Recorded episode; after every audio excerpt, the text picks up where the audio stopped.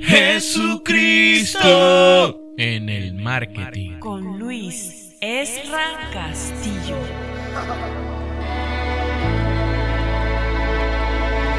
Espíritu de Dios, llena todo este lugar, desciende una vez más. Administradores de Dios. Quiero comenzar este devocional con un pasaje de nuestra guía sagrada, en la primera de Timoteo 6:7, porque nada hemos traído a este mundo y sin duda nada podemos sacar. Es como un balde de agua fría, ¿cierto? Una llamadita al botón. Y es que sencillamente nadie posee nada, simplemente somos administradores de lo que el Padre decide darnos y tú, hermano, estás injustamente usando estos recursos para enriquecimiento personal o para promover los intereses del Padre. Ay, ay, ay. Este tema de hoy está bastante interesante. Debemos saber que todas las bendiciones son sobrenaturales.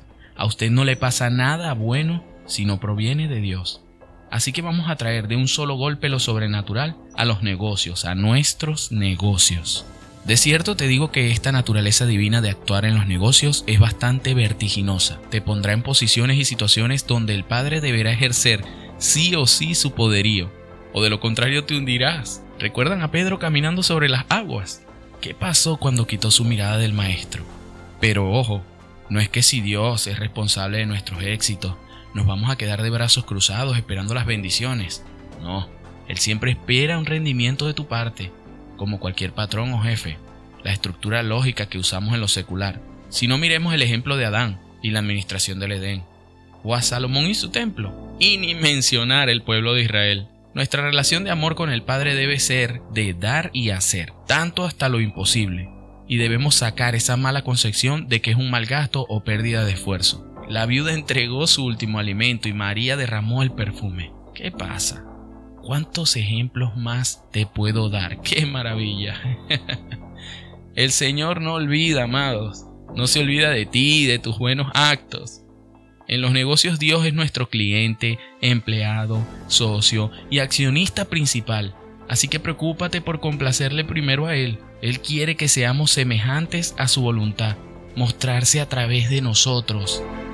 Hoy hablé con mi pastor y me iluminó con esto. Debemos estar en constante crecimiento, en creatividad, en libertad, en bondad, en excelencia, en integridad, en ética, entre otras cosas. Entregarle todos nuestros recursos tiempo, talento, dirección, experiencia, conocimiento, dinero, relaciones. Pero eso sí, de todo corazón, o bien sabemos que en caso contrario de nada vale. Debemos administrar sus bienes con fidelidad y tener claro que lo que hagamos a las personas que Dios pone a nuestro cargo, lo mismo le hacemos a Él. El respeto, el honor deben estar siempre presentes en todo momento, salarios dignos, beneficio de las dudas, etc. No cabe duda que es a Dios a quien luego responderemos por nuestros actos y por nuestra administración. Temor de Dios, temor de Dios. Amén o qué. A Dios sea la gloria y que derrame en este momento sobre ti toda su bendición. En el nombre del Padre, del Hijo y del Espíritu Santo. Amén.